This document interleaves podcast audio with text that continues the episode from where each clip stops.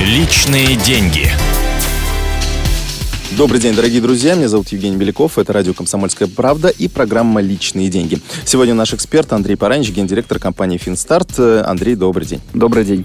А, Мы продолжаем разбирать различные биржевые инструменты. Сегодняшняя наша тема – акции. Как правильно вложить в них деньги? Вообще, что такое акции? Ну, давайте Для сначала начала. действительно, что Да. такое акции.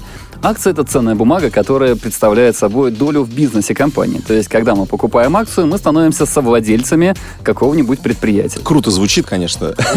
Становимся бизнесменами наравне с, со всеми другими владельцами того же самой, а, той же самой компании. И как и другие совладельцы, мы получаем право управлять компанией, получать долю прибыли и даже получить часть имущества в случае, если компания будет ликвидирована. Ну, я так понимаю, управлять это такое номинально. Нет, почему же реально. Э, Но управление происходит каким образом? То есть э, управление происходит через участие в собрании акционеров, где голосование, естественно, идет пропорционально количеству акций. У кого больше акций, у того и более весомый голос.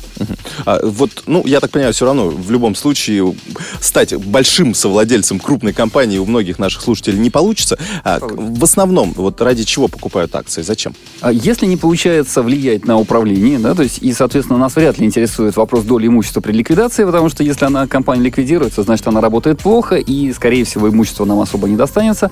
Поэтому нам интересно два момента. Это часть прибыли компании, которая распределяется в виде дивидендов по акциям, и второе, что нас интересует, это возможность продать акции дороже. То есть покупаем акции дешевле, продаем дороже. Дивиденды, насколько это серьезная вообще доля в прибыли? Вообще-то дивиденды, если смотреть за большой промежуток времени, доля небольшая. То есть если а, соотнести дивиденды со стоимостью акции, то обычный уровень а, дивидендов это порядка 2-3% в год. Однако конкретно в этом году, в 2013 году, из-за того, что цены акций здорово понизились, то вот это соотношение сместилось в большую сторону. И вполне можно найти акции, в которых уровень дивидендной доходности, так называемый, составляет 10, 15, а то и 20% от стоимости акции. То есть это уже гораздо интересней. Но еще раз, эта ситуация изменится, то есть акции наверняка вырастут в цене, и тогда мы вернемся к обычному соотношению, то есть порядка 2-3% в год. Ну, иногда и бывают исключения, там 10 процентов, но вряд ли больше. Главное отличие акций от банковских депозитов в том, что здесь нет гарантированной доходности у Гарантированной доходности нет, то есть дивиденды могут быть не выплачены, и они абсолютно не прогнозируются заранее по размеру. То есть они могут быть 10%, могут быть 2%, то есть абсолютно мы не знаем и узнаем только постфактум, когда пройдет собрание акционеров и размер дивиденда будет утвержден. Ну и плюс предсказать рост падения акций тоже невозможно. Рост падения акций можно с какой-то точностью пытаться угадать. А, То есть есть на рынке тенденции, которые можно отслеживать. И, соответственно, на этих тенденциях мы да, зарабатываем вторую часть нашей прибыли. Это прибыль от изменения цен. Покупаем дешевле, продаем дороже. А насколько безопасно вообще владеть акциями, э, ну, в том плане, что мы уже говорили о том, что компания, во-первых, может обанкротиться.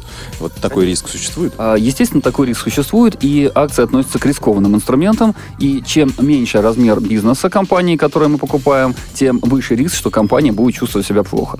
Соответственно, надо понимать, что когда мы выходим на рынок акций, мы должны быть готовы к тому, что часть инвестиций может быть потеряна. И из-за этого нельзя покупать, нельзя все деньги вкладывать в акции только одной компании. Покупаются несколько разных компаний для того, чтобы, если у какой-то компании возникнут проблемы, то эти проблемы не распространялись на все суммы наших инвестиций. Я благодарю Андрея Паранича, гендиректора компании «Финстарт» за финансовый ликбез в программе «Личные деньги» на радио «Комсомольская правда». Личные деньги.